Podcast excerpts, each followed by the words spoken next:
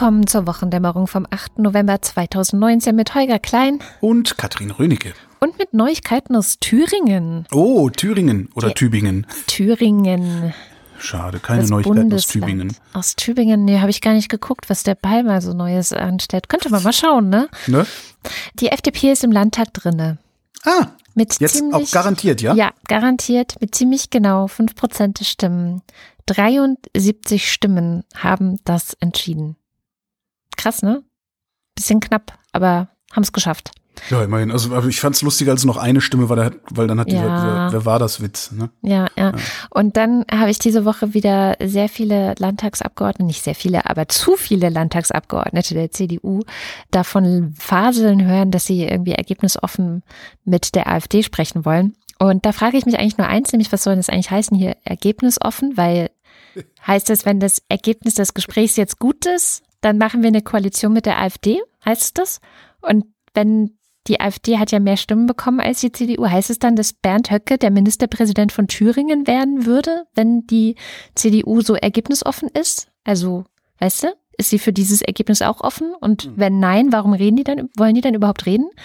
Also, das sind so Fragen, die ich mir diese Woche zum Thema Thüringen gestellt habe. Ergebnisoffen ist auch immer so ein äh, äh, äh, jemand, der Partei ist, kann gar nicht ergebnisoffen diskutieren. Wie soll denn das gehen?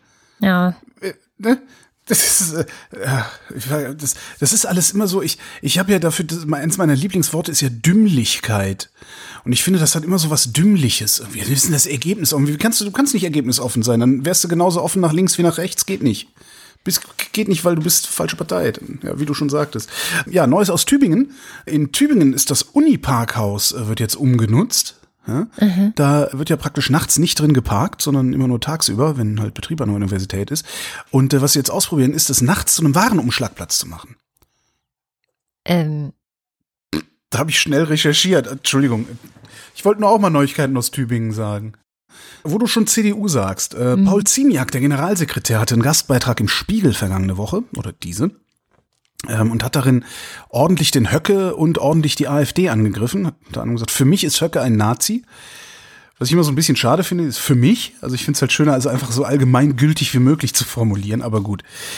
Und er schreibt unter anderem, letztlich fehlt der AfD ein Wertekompass, wie wir ihn als christliche Demokraten haben. Sie grenzt aus und macht Politik auf Kosten von Minderheiten. Ablehnung ist die Klammer der Politik der AfD. Ablehnung und Abwertung von Minderheiten, von Flüchtlingen und von anderen Meinungen. Meinungsfreiheit gilt für die AfD nur dann, wenn die eigene Sichtweise Bestätigung findet. Die AfD ist deshalb eine Partei des Negativismus.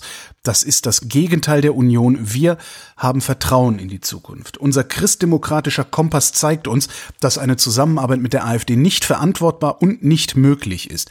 Die AfD ist im Kern eine Anti-Deutschland-Partei. Die AfD will ein anderes, ein dunkleres, ein kälteres Deutschland. CDU und CSU wollen ein besseres Deutschland. Woran er gescheitert ist, ist aufzuschreiben, was er mit besser meint. Ich habe da so ein bisschen Diskussionsbedarf. Aber ich fand, das ist schon mal was. Dass er Ja. das wirklich auch so ausdrücklich dahin schreibt. der ist ein Nazi. Es schert dann natürlich irgendwie so diese, diese Hinterbänkler und drittrangigen Kommunalabgeordneten, die, die schert das dann wahrscheinlich trotzdem einen feuchten Kehricht, was ihr Generalsekretär da hinschreibt. Und nächste Woche labert er dann sowieso wieder irgendeinen Scheiß, dann können wir ihn auch wieder alle hassen, wie es sich gehört. Ja, das fand ich sehr schön. Sascha Lobo hatte das ja auch irgendwie so gesagt. Ähm, er hakt ja sehr gerne auf der CDU rum und er wird es sicherlich auch bald mit Freude wieder tun. Aber das findet er bemerkenswert oder so, dass jetzt Paul Ziemiak gesagt hat, dass Höcke ein Nazi ist. Ähm, Und lass mich gleich weiter auf der CDU rumhacken, wenn wir schon dabei sind, weil es geht so nicht. Wir können nicht so positiv enden, was die CDU angeht.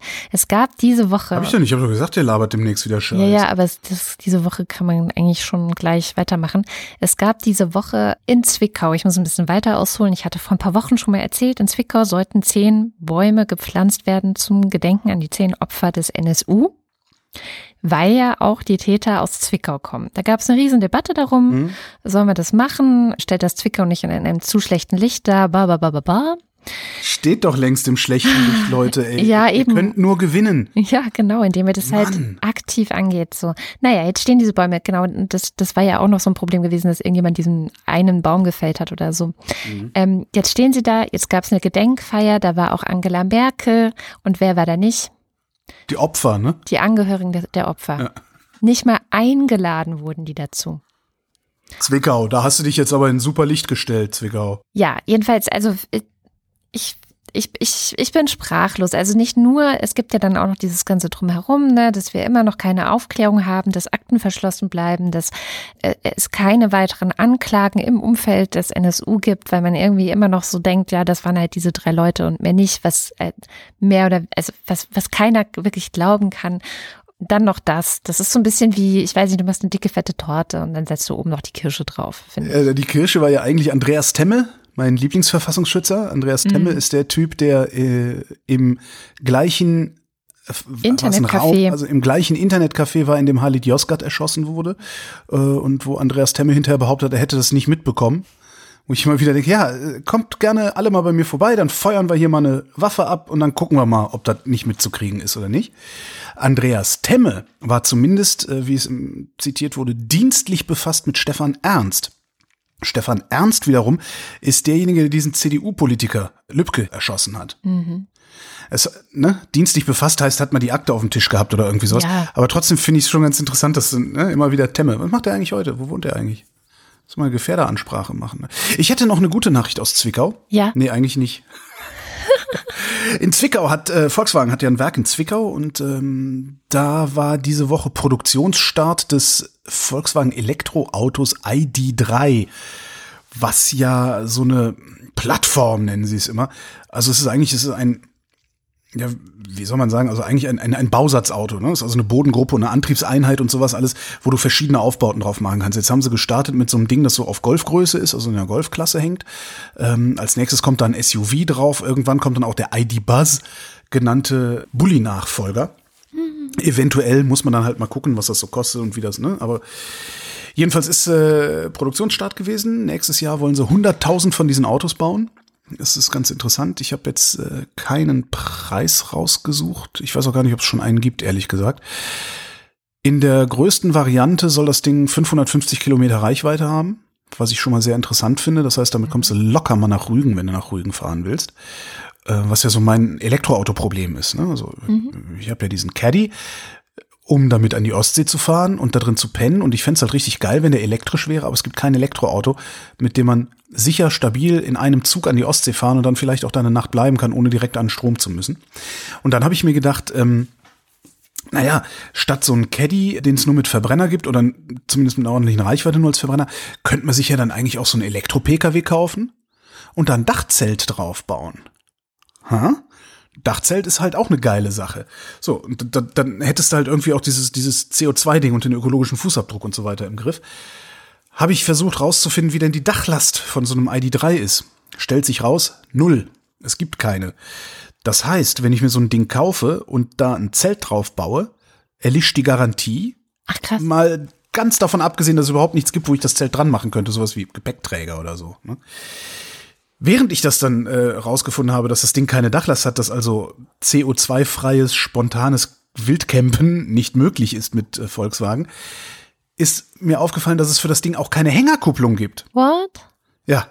Ich meine, hm. äh, wen wollen die denn da eigentlich mit verarschen?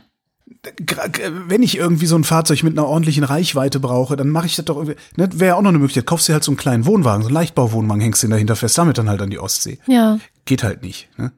Und es geht auch nicht dann mal irgendwie so den normalen, was weiß ich hier, anderthalb Tonnen Alu-Anhänger äh, auf dem Dorf, um mal Holz zu holen. Also kannst du damit auch nicht machen. Da müssen wir noch ein bisschen entwickeln, glaube ich. Genau, da müssen wir noch ein bisschen warten. Ne? Hm. Sind wir ja gewohnt bei dem Thema. Dies, also der VW-Chef hat gesagt, es ist keine Frage mehr, ob sich das Elektroauto durchsetzt, sondern wie schnell und in welcher Region der Welt zuerst. Da hat er wahrscheinlich meinen, recht. Ja. ja, er muss aber auch recht haben, weil wenn die Nummer nicht aufgeht, äh, hat VW keine Geschäftsgrundlage mehr. Aber sie bekommen ja eine ganz freundliche Finanzspritze von der Bundesregierung, muss man ja auch Ja, da kommen wir dann ja, weil Autogipfel im Kanzlerinnenamt war. Ne? Hm. Was ganz interessant ist, äh, war dann in einer Meldung, habe ich das gelesen, dass äh, Marktbeobachter haben sich angeguckt, was denn jetzt eigentlich mit dem E-Golf ist, was praktisch der Vorgänger von diesem ID3 ist. Und den kriegst du teilweise schon, also staatliche Förderung gibt's ja dann auch noch oben drauf und so weiter. Also mit staatlicher Förderung und sowas drauf, kriegst du die Karre teilweise schon neu für 20.000 Euro hinterhergeworfen.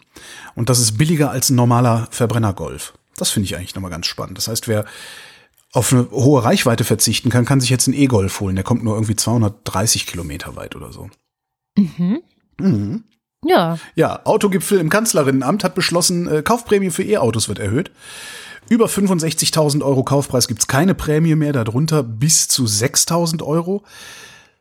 Die Hälfte zahlen die Automobilhersteller, das heißt, sie bieten das Auto einfach 3.000 Euro billiger an, beziehungsweise 3.000 Euro teurer, um dann 3.000 abzuziehen. Die andere Hälfte zahlen alle Steuerzahler.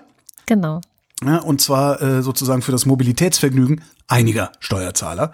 Äh, zusätzlich zu dem natürlich, was alle Steuerzahler den Autofahren sowieso schon an Geschenken zukommen lassen, weil ja, äh, hatten wir auch schon mal hier in der Sendung, Autofahren, also Kfz-Steuer und äh, Mineralölsteuer nicht so viel einbringen, wie die, nennt man das, externe Kosten des Autofahrens sind.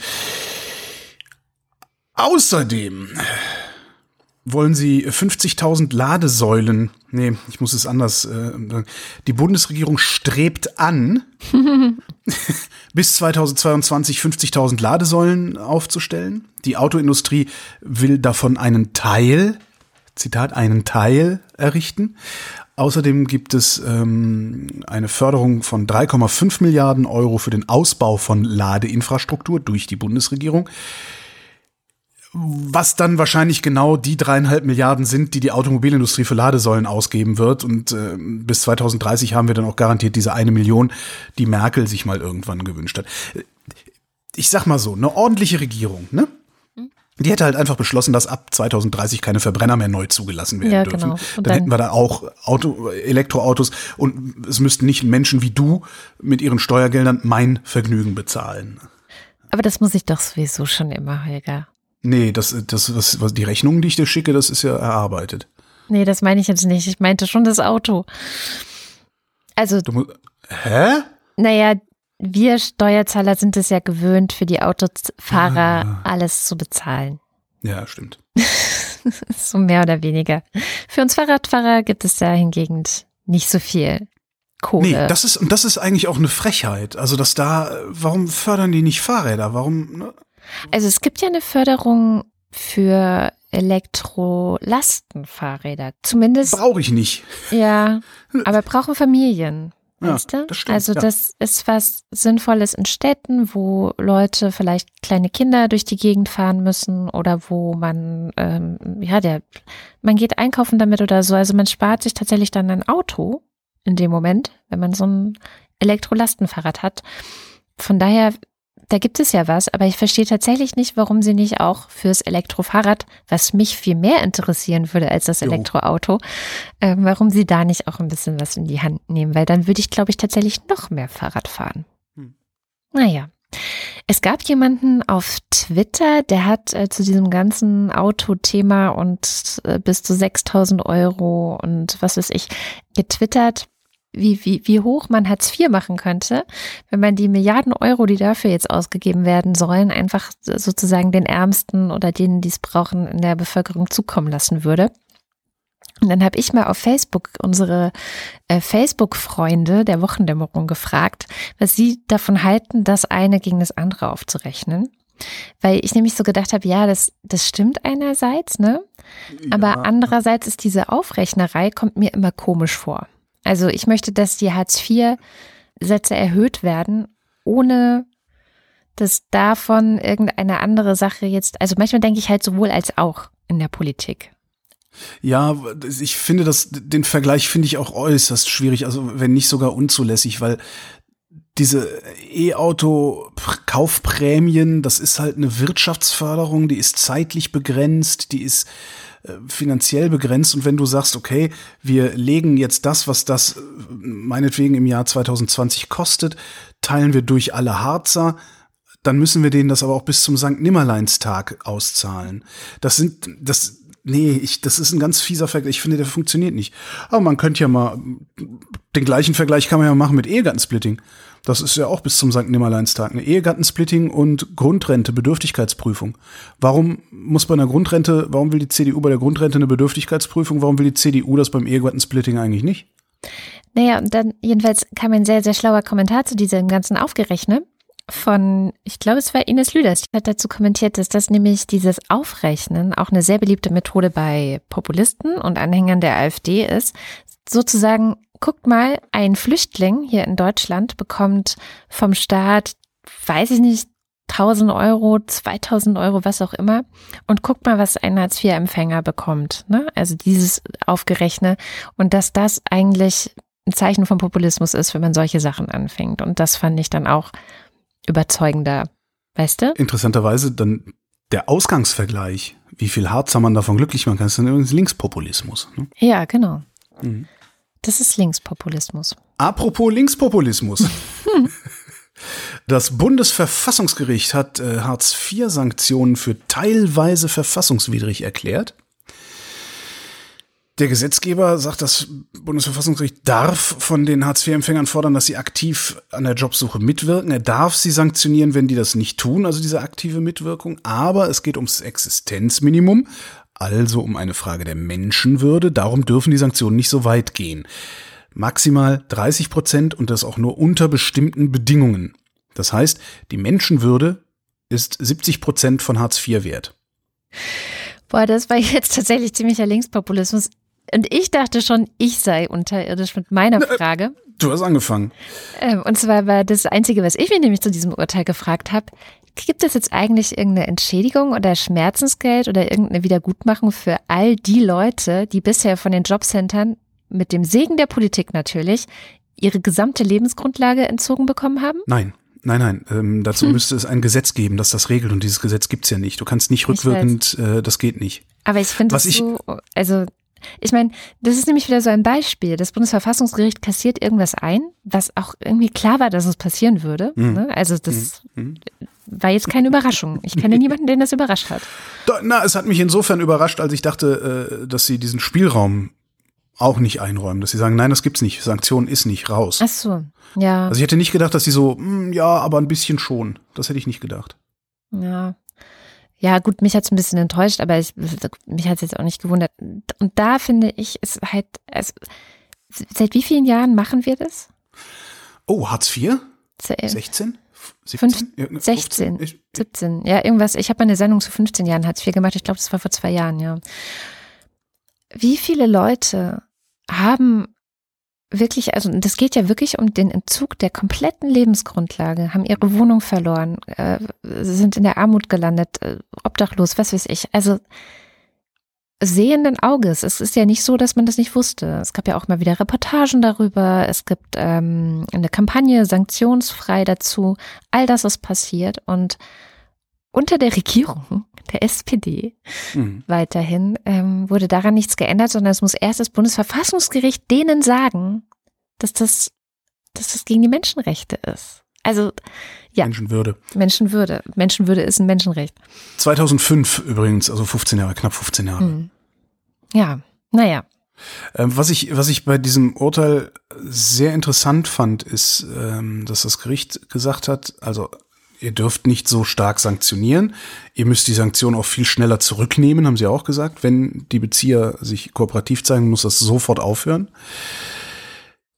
Was sie aber außerdem gesagt haben, zentrales Kriterium muss sein, ob die Sanktion ihr Ziel erreicht.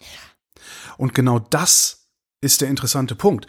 Das ist nämlich nicht klar.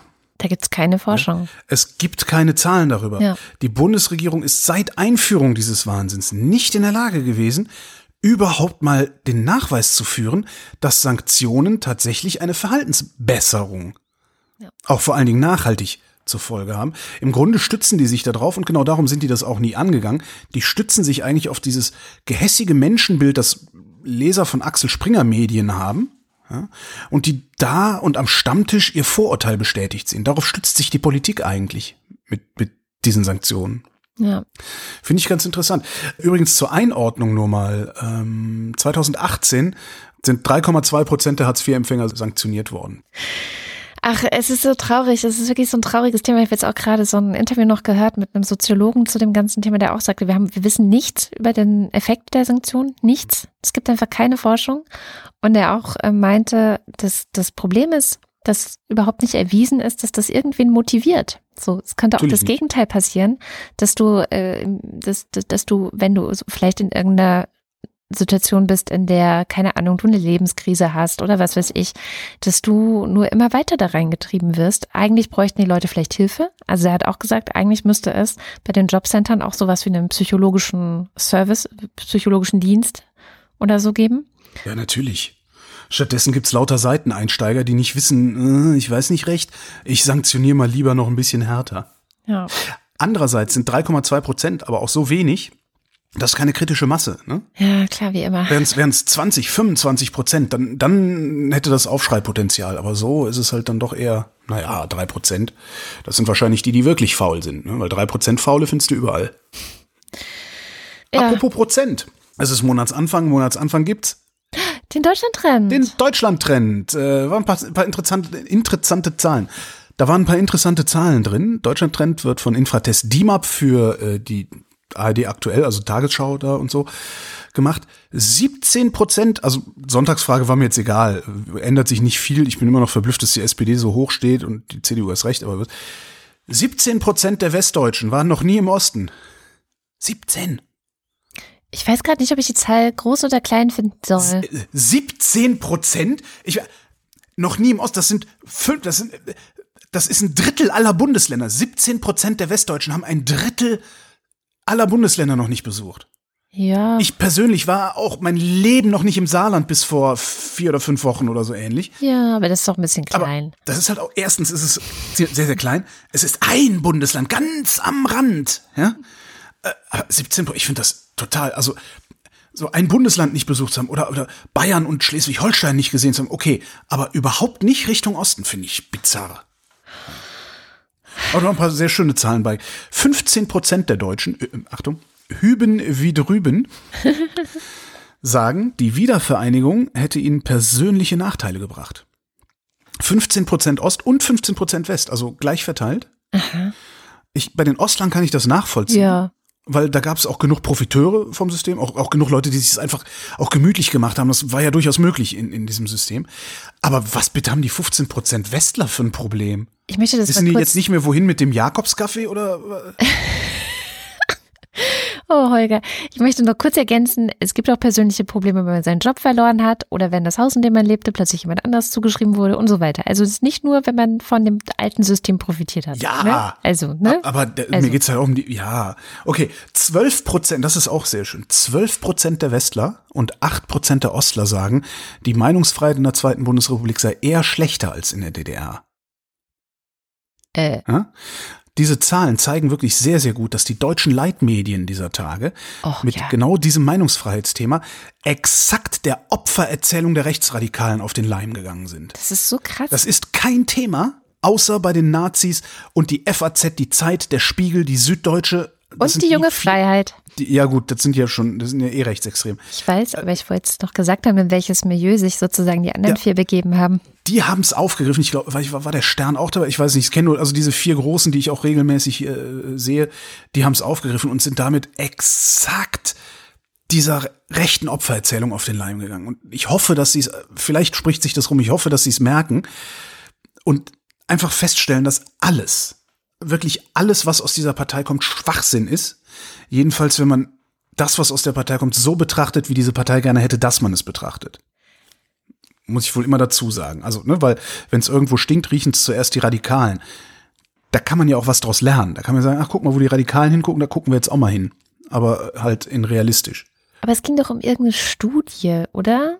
Die Ja, auch in Umfrage eigentlich- 69 Prozent. Aber da war die Fragestellung ja Die schon Frage, scheiße. genau, da war nämlich die Fragestellung so beschissen, Genau wie bei das- diesem Glücksatlas jetzt. dass ein, ein ordentlicher Journalist, eine ordentliche Journalistin hätte entscheiden müssen, das nehme ich so nicht auf oder ich Ja. versuche das auch irgendwie zu kontextualisieren. Stattdessen haben aber die genannten Zeitungen es ja nicht nur aufgenommen, sondern auf ihren Titel genommen. Jo. Und das, äh, Ist schon krass, ja, ja. Ja. Das ist äh, Also- auch diese, dieses Titelseitenproblem. Ich glaube, das ist denen auch nicht wirklich klar, dass eine Titelseite am Kiosk einer Bahnhofsbuchhandlung eine Wirkung hat.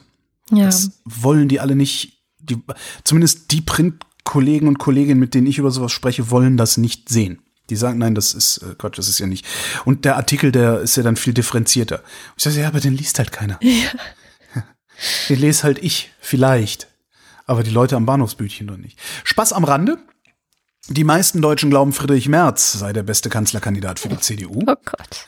Danach in absteigender Reihenfolge Söder auf Platz zwei, Spahn auf Platz drei, Armin Laschet auf Platz vier und Annegret Kramp-Karrenbauer sehr weit abgeschlagen auf Platz fünf.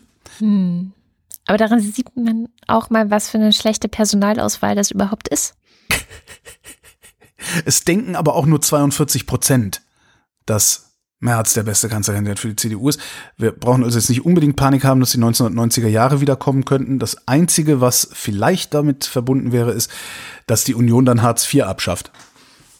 Weil das das in den 90ern noch nicht gegeben hat. Ah. Ich weiß nicht. Also, du scheinst nicht so ganz überzeugt nee, zu sein von meinen politischen Analysen heute Abend. Nee, heute nicht so ganz, nicht so ganz. Ich, ich kann mir überhaupt nicht vorstellen, was wird es überhaupt für eine Regierung das nächste Mal? Schwarz-Grün? Keine Ahnung. Naja. Grün-Rot, Grün-Rot-Rot.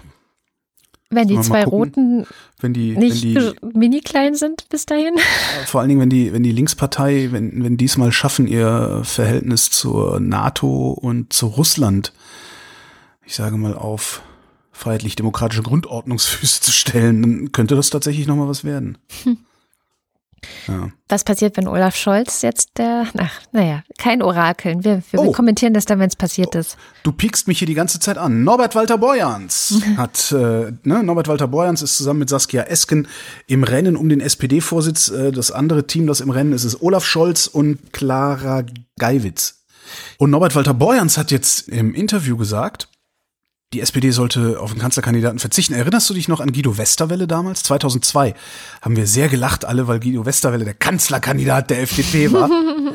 ja, das natürlich erinnere ich mich. Damals noch im Rahmen des Projekts 18. Das war sowieso die lustigste Bundestagswahl, weil für die CDU war, äh, für die Union war ähm, Edmund Stoiber im Ja.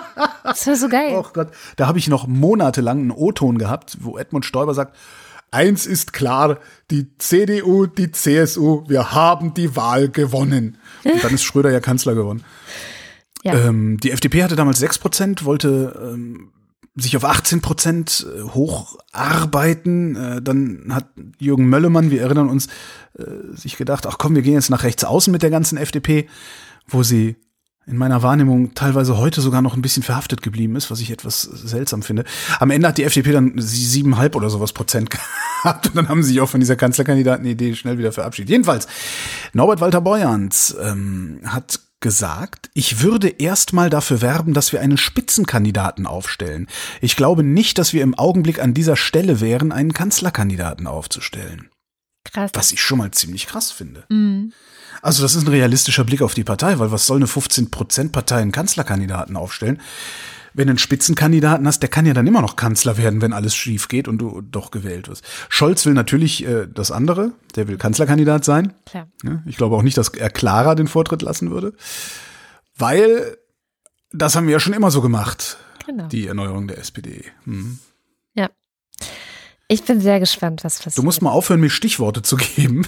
Das hört sich an, als hätten wir das abgesprochen. Ich weiß, dass du definitiv nichts zum Thema USA und US-Präsident gemacht hast. Nichts. Weil du es so hast, über den Ja, stimmt. Ich bin noch nicht mehr in der Lage, es zu simulieren, weil ich irgendwie zufällig was mir aufgeschnappt hätte. Ja, okay. Aber ich will das auch nicht hören. Ja. La, la, la, geht uns leider diesmal alle was an. Ach so, okay weil die, der US-Präsident nämlich das Klimaabkommen von Paris einseitig gekündigt hat. Ja gut, das hat die Bundesregierung auch gemacht, sie haben es nur nicht zugegeben. Ja, das finde ich auch das Interessante, dass jetzt jetzt über Donald Trump alle aufregen, aber über diejenigen, die es einfach, die sagen nicht, wir kündigen das jetzt, wir sind raus, so, sondern die halten es halt einfach nicht ein. Und die nennen es E-Auto-Kaufprämie, ja. Genau. Jetzt muss er allerdings noch ein Jahr warten, bis die USA dann wirklich raus sind. Also äh, das geht halt auch nicht einfach so und so lange können sie auch noch bei der Klimakonferenz mitmachen oder so, aber das hat ihn auch bei den letzten Klimakonferenzen nicht so richtig interessiert, hat er mir irgendwelches Hinterbänkler-Personal hingeschickt und damit demonstriert, dass ihm das alles scheißegal ist und so. Und man fragt sich jetzt natürlich, warum macht er das? Also warum will er raus aus diesem Klimaabkommen? Es gibt ein paar Möglichkeiten. Vielleicht macht er das, weil Barack Obama sich für mehr Klimaschutz eingesetzt hat. Ja, weil er alles rückgängig macht, was Obama, ja. Genau. Also das ist ja so ein so ein Muster bei ihm auf jeden Hm. Fall. Vielleicht macht er das auch, weil er das, was er jetzt offiziell sagt, wirklich glaubt, nämlich dass das Klimaabkommen sei unfair. Ich sage das jetzt extra so, weil ich finde, es ist Stimmt. Würde, wäre Donald Trump Deutscher, würde er es unfair nennen, weil er das andere Wort nicht richtig aussprechen kann. weil er sich auch sonst verhält wie ein Fünfjähriger. Also es ist ausschließlich zum Vorteil anderer Länder, ne? Also ausschließlich zum Vorteil anderer Länder. Ich vermute, dass er es gekündigt hat, weil er den Horizont einer knienden Ameise hat. Nämlich, es gibt jetzt schon diverse Analysen auch. Also wir hatten es vorhin. Andere Länder werden bei den E-Autos wahrscheinlich vorne sein, nicht mehr Deutschland. Und genauso wird es den USA gehen. Die kapseln sich gerade mit auch der Kündigung von so einem internationalen Abkommen wie dem Klimaabkommen, auch wenn da Klima dran steht, haben das alle anerkannte Länder dieser Welt unterschrieben. Also die USA wären das erste Land auf der Welt, äh, anerkannte Land, ne? Also es gibt ja auch Länder, die sagen, wir sind ein Land, aber sie sind nicht anerkannt vom Rest, äh, die da rausgehen. Die kapseln sich damit natürlich auch wirtschaftlich ab. Und Tun sie das wirklich? Ja, Ich habe ja vielleicht, dieses, das müssen wir abwarten. meine, ne? ich habe ja diese, diese Autarkie-Theorie, was die USA angeht. Und die sind sich selbst Rohstofflieferant, äh, Markt und Werkbank genug im Zweifelsfall. Das stimmt. Wenn sie denn vom Klimawandel überhaupt nicht betroffen wären, könnte man es so sehen. Aber sind sie halt auch. Sie sind eigentlich auch, also eigentlich äh, ist das Kennzeichen einer westlichen Industrienation natürlich, dass sie ex äh, explizit am Weltmarkt teilhaben, dass sie den auch ein Stück weit mit anführen, aktiv mitgestalten und so. Und da wird wenn man auch schaut, dass eine Industrienation immer das liefert, was auch eine Ära, eine bestimmte Ära gerade braucht. Und das Mhm. ist halt in Zukunft das E-Auto, Solartechnologie und was wir alles noch erfinden, um dieses CO2 irgendwie in den Griff zu bekommen. Möglicherweise spekuliert die USA darauf, dass ähm, genau diese Erfindung aus den USA kommt. Ja, das, das wäre natürlich schön.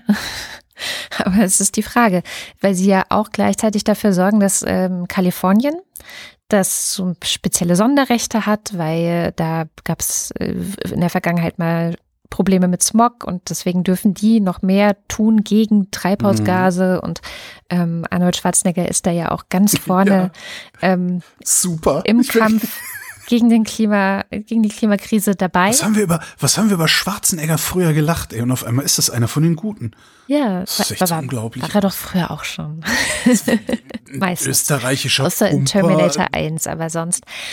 Ähm, jedenfalls, äh, die US-Regierung erwägt, dass sie ähm, Kalifornien, die quasi Spitzenreiter sind, ne, auch was Technologie angeht. Ich meine, das Silicon Valley liegt in Kalifornien, dass sie Kalifornien diese Sondergenehmigungen wieder entziehen und sie quasi daran hindern, Spitzenreiter in Sachen Klimaschutz zu bleiben. Also es ist schon, es hat schon wirklich ein sehr absurdes Ausmaß.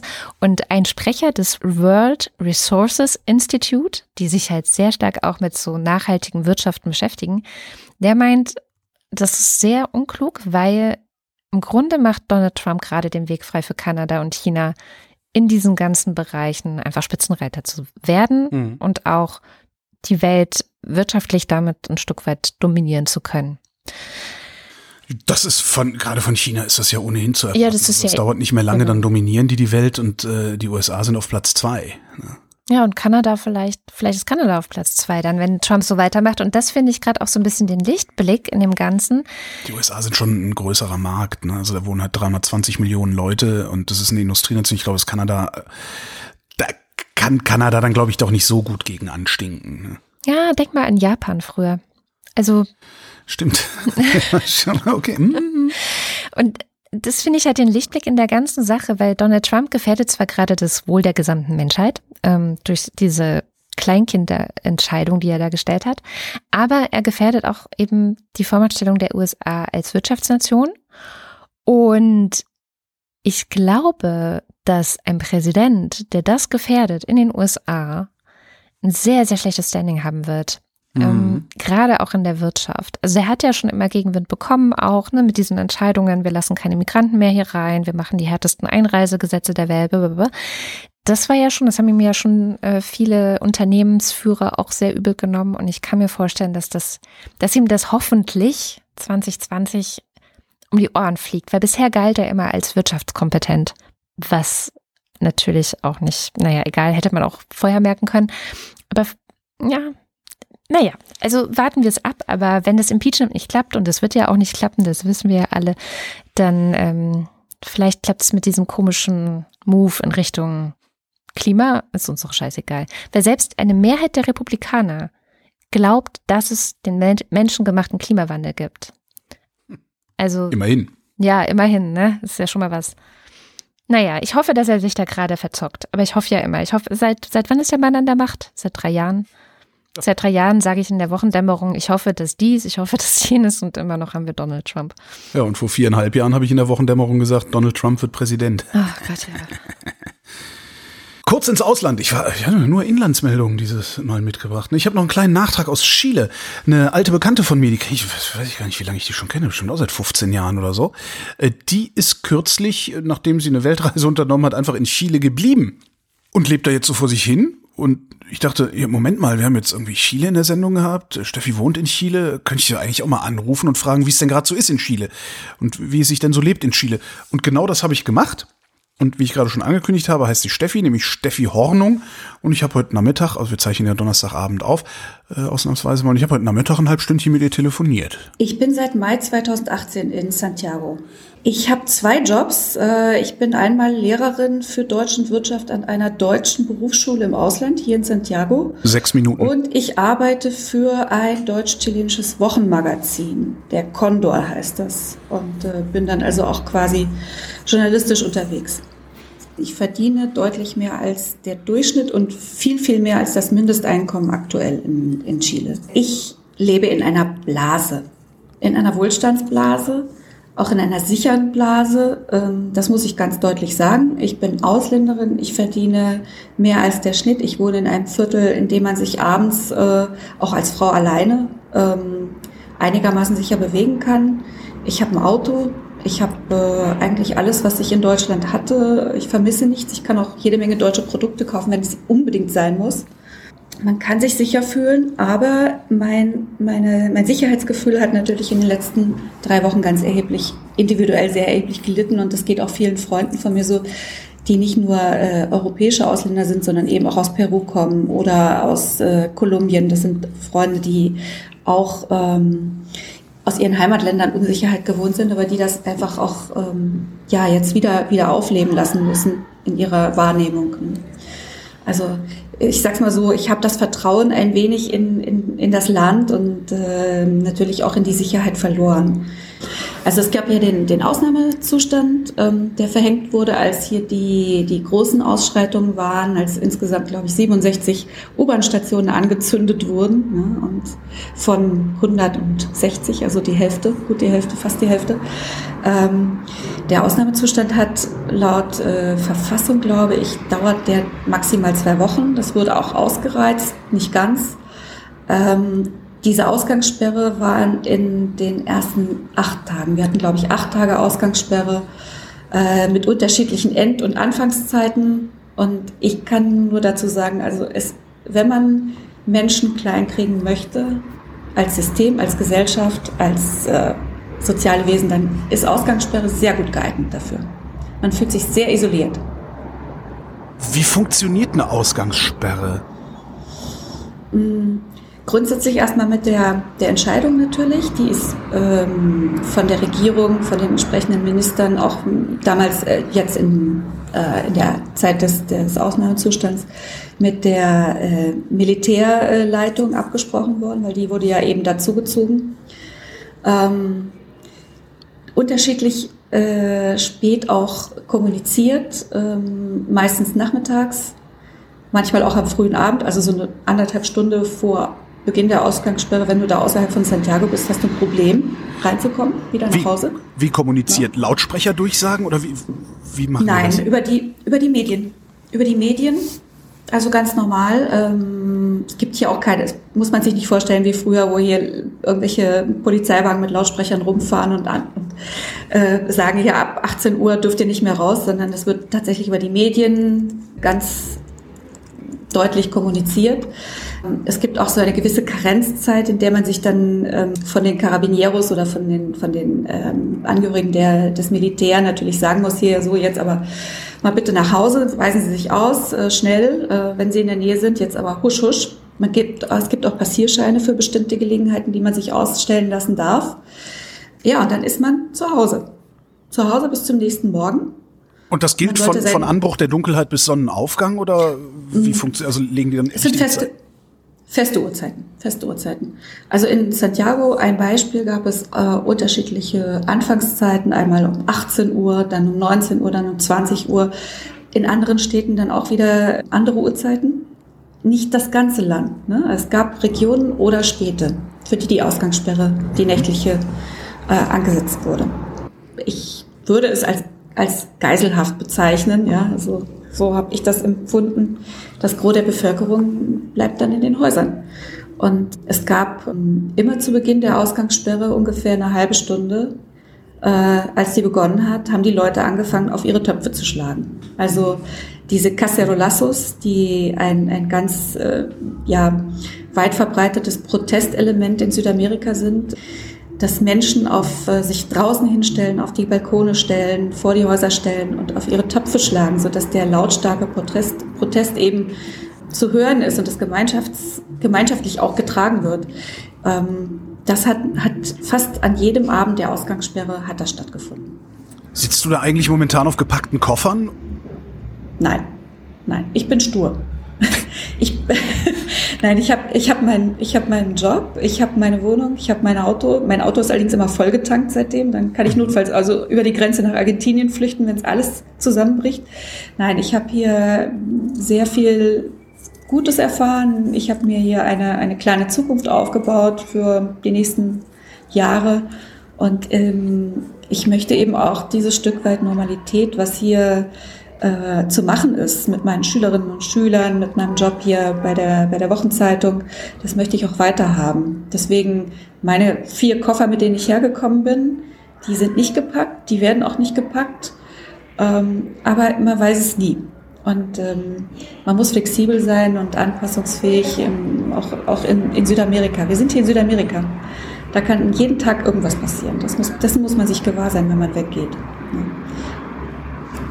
Ja.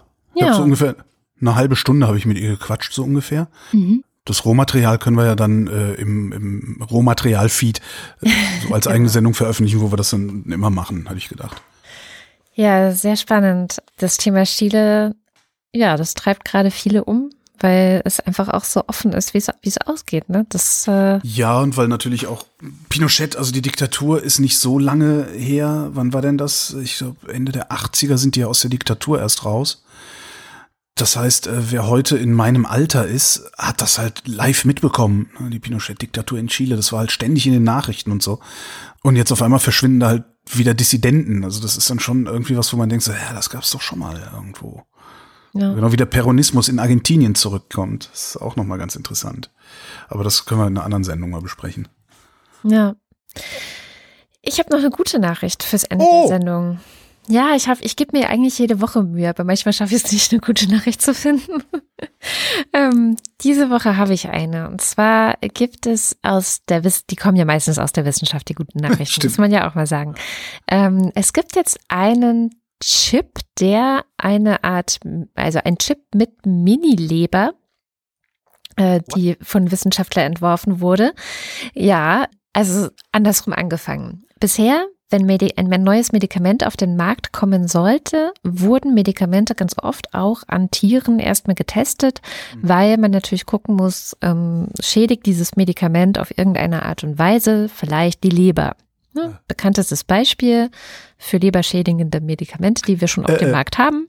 Paracetamol. Sehr gut, Holger. Ähm, genau. Hat irgend, irgendwer hat das mal, habe ich auch mal in einem Interview gesehen. Also würden heutige Maßstäbe angelegt, würde dieses Medikament nie mehr zugelassen werden. Ja, tatsächlich. Also sprich, sprich auch mal mit ähm, so so äh, Notfallärzten, die Leute behandeln, die meinten, sich eine Überdosis davon einwerfen zu müssen, das ist richtig übel. Also ja, ich habe das auch, seit ich das, seit ich davon das erste Mal gehört habe, habe ich das nicht mehr zu Hause. Ich auch nicht. Ja, jedenfalls verliert die Wissenschaft, verliert die Medizin vor allem anscheinend vor allem deswegen viele Medikamente, die eigentlich zugelassen wurden, wieder, weil ähm, die Ratten und Mäuse, die man meistens dafür benutzt hat bisher, um zu testen, wie wirkt es auf die Leber, haben halt doch eine zu andere Leber als wir Menschen. Und ah. dann stellt man hinterher oft fest, ah nee, ist für die menschliche Leber aber doch schädigend. So. Und jetzt gibt es diese so eine Art, ähm, ja, künstliche menschliche Leber. Also so, so, so ganz genau, also wie ganz genau das gemacht, gebaut wird, das müssten jetzt Wissenschaftler erklären. Ich kann es mir nicht erklären. Äh, es gibt irgendwelche ähm, Zellen, also so Kupferzellen, winzige Kanäle, die da dran sind und an dem Ganzen hängt ein Chip, der messen kann, ähm, und zwar viel genauer messen kann, als man das bisher mit Ratten in Tierversuchen konnte. Wie wirkt sich jetzt eine bestimmte Substanz auf die Leber des Menschen tatsächlich aus? Das heißt, sie simulieren den Leberstoffwechsel ja. auf einem Chip. Ja, genau. Geil. So ist es. So, und das hat den Vorteil erstens, weniger Tierversuche. Also Tierschützer freuen sich natürlich. Und zweitens ist es halt viel genauer und man verliert erstens weniger Medikamente im Nachhinein wieder und zweitens, hm. man schadet weniger Menschen, die diese Medikamente dann genommen haben. Ja, also, und du kommst halt, wenn das, wenn das tatsächlich den Menschenversuch ersetzen kann oder zumindest wesentliche Teil des Menschenversuchs ersetzen kann, kommst du auch viel schneller zu einer Zulassung des Medikaments, weil du natürlich, also gerade die, die ja, klinischen Studien, das ist ja, das dauert ja ewig, bis, bis sie da durch sind und kostet ein Schweinegeld. Ja, super. Ja. Cool. Ja. Und ich hatte wirklich, als ich das gelesen habe, so das Gefühl, so, ach krass, guck mal, die Zukunft kommt. Ja, endlich, äh, weil wir gerade ja auch, ich weiß gar nicht, irgendwo gab es auch wieder so schreckliche Nachrichten von Tierversuchen, die aufgedeckt wurden, wo dann festgestellt wurde, dass die auch noch, ja, ja, ähm, irgendwelche Tierversuchsgeschichten in Deutschland, wo dann hinterher rauskam, dass die Tierversuche auch noch falsch gemacht wurden, so dass sie keine Ergebnisse geliefert haben, man umsonst die Tiere gequält hat oder so. Toll. Ähm, ja, richtig super. Und ähm, da ist natürlich, sind solche künstlichen Methoden, vielleicht auch irgendwann mit gezüchtetem Fleisch oder was weiß ich. Also das ist ja wirklich, ich habe wirklich das Gefühl gehabt, wow, die Zukunft kommt. Und sie bringt auch mal zur Abwechslung auch mal Gutes. Naja. Ja, fein. Ja, und damit enden wir mal positiv und hoffen, dass wir was ähnliches noch für den Klimawandel entdecken.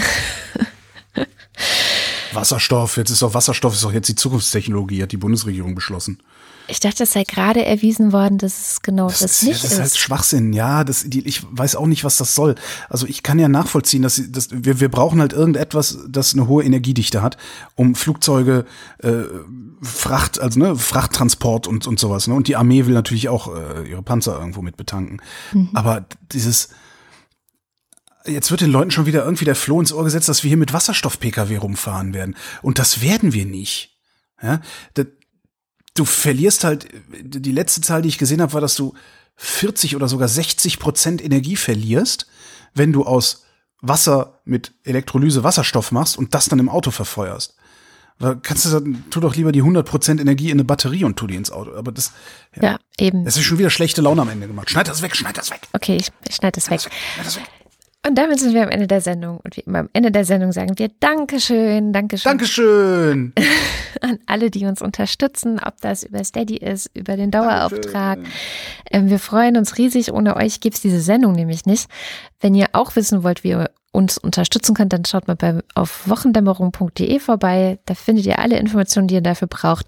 Und die Leute, die uns auf Steady unterstützen, da gibt's die Ultras und den Fanclub, die schmeißen so viel in unseren Hut, dass wir jede Woche deren Namen am Ende der Sendung vorlesen oder was auch immer sie in das Namensfeld schreiben, am Ende der Sendung vorlesen. Und das kommt jetzt. Die Ultras fangen an. Dins 1. Mein Ehemann ist mein Vertrauter. Es gab eine Verschiebung der Machtverhältnisse. Tipp, der Film handelte von einer neuseeländischen WG. Und jetzt der Nachname. Auf Arbeit über Themen eurer Sendung zu sprechen, endet, endet damit, dass mir gesagt wird, du bist verrückt. Und ich antworte, deshalb bin ich hier, du nicht? Marc Bremer. Oliver Delpi. Mattis Derjong. Reto Di Giotto Isolabella. Jeder hat das Recht auf Leben und körperliche Unversehrtheit. Die Freiheit der Person ist unverletzlich. Markus Dietz. Person. Roger Eberling. Christopher Etzel. Andreas Freund. Erik Fröhlich. Die zwei von der Pfannstelle bitten freundlichst um eine zusammenhängende Aussprache des Namens ihrer Dienststelle. An der Pfannstelle hat man Spaß, auch und gerade mit leb lebhaftem Schriftbild. Allerliebsten Dank. Norman Holz. Katharina Hüll. Expertin angewandter Ahnungslosigkeit. Caro Janasch. Matthias Johansen. Arndt J. Kästner. Moste Techi. Dominik Neise. Robert Nieholm. Michael Salz. Jörg Scheckis. Roman Schlauer. Joachim Urlas. Jens Viehweg. Lars von Hof-Hunold. Völlig verhungerte Monis und Chrises verfrühstücken wöchentlich viel Futter, vorrangig vielfältig wochendämmerige Versendungen von versierten Vorleserinnen. Nicht schlecht. Bernd Wehmüller. Justus Wilhelm. Flash by Name, Flash by Nature. Wuff, wuff. Wegen Commander Lord Flashard. Schlechtes Benehmen halten die Leute doch nur deswegen für eine Art Vorrecht, weil ihnen keiner aufs Maul haut.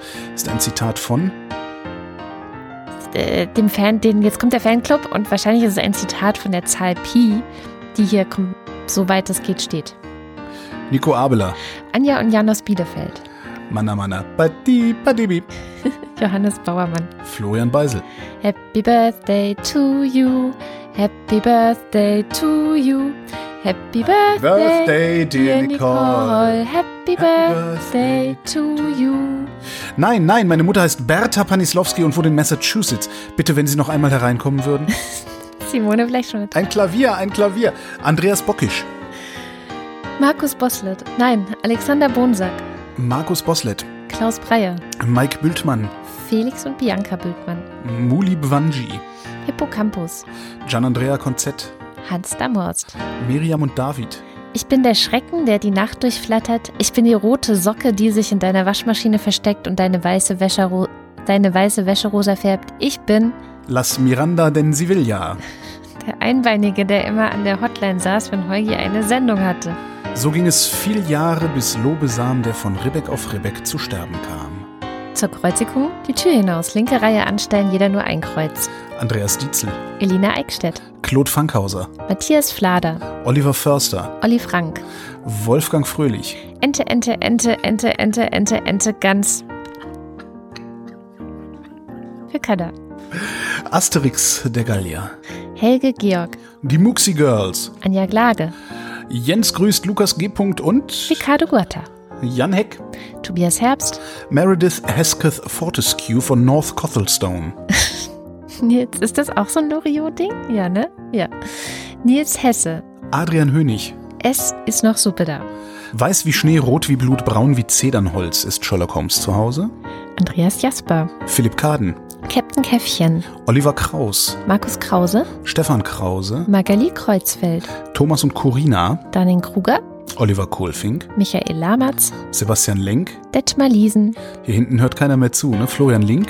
Heiko Linke, Sabine Lorenz. Ines und Mike Lüders, René Ludwig. Matschon Mäuschen, Martin Meschke. Robert Meyer, Johannes Möller. Lordium Mondkind, Christoph Eule Müller. Johannes Müller, Thorsten W. Noll. Satapatik, Oliver Paulsen. Nora Hoffmann und Peter Schmäler, Josef Porta. Thilo Ramke, Christian Rohleder. Pia Römer, Sven Rudloff. Ruth Rutz, Jürgen Schäfer. Christian Schluck, Raimo Schmidt. Christian Schmidt, Theresa Sievert. Marie Stahn, Christian Steffen. Christian Steifen. Chri- Ines und Tina. Vera und Benny, O zerfrettelter Grundzwanstling, dein Harngedränge ist für mich wie Schnatterfleck auf Bienenstich. Grupp, ich beschwöre dich, mein punzig Turteldrom, und drängel reif ich mich in, mit krinklen Bindelwördeln, denn sonst werd ich dich rändern in deine Gobberwarzen. Mit meinem Bördelkranze, wart's nur ab. Eli und Johann, Martin Unterlechner, Andrea Vogel, Yannick Völker, Heraklit von Ephesos, Elegia von Huxari, Stefan Wald, Nies Wechselberg, John Wick, yeah, Tobias Wirth, Stefan Wolf, Christopher Zelle, Uwe Zieling, Christiane Erektion Sabrina Zeug. und Simon Ziebart. Vielen herzlichen Dank. Ja, Ja, auch das von mir. artet langsam aus, aber Naja, macht das es war auch jetzt. lustiger. Das Zitat kanntest du aber dann eben, das, oder? Nee, Grundzwanzling? Nicht? also ich habe das schon mal gehört, aber du weißt doch, ich und Filmzitate, das, das kannst du vergessen. Ah, ja. Ja. Naja, es ist hoffnungslos mit mir und den Filmzitaten. Und das war sie, die Wochendämmerung vom 8. November 2019. Wir danken für die Aufmerksamkeit. Tschüss.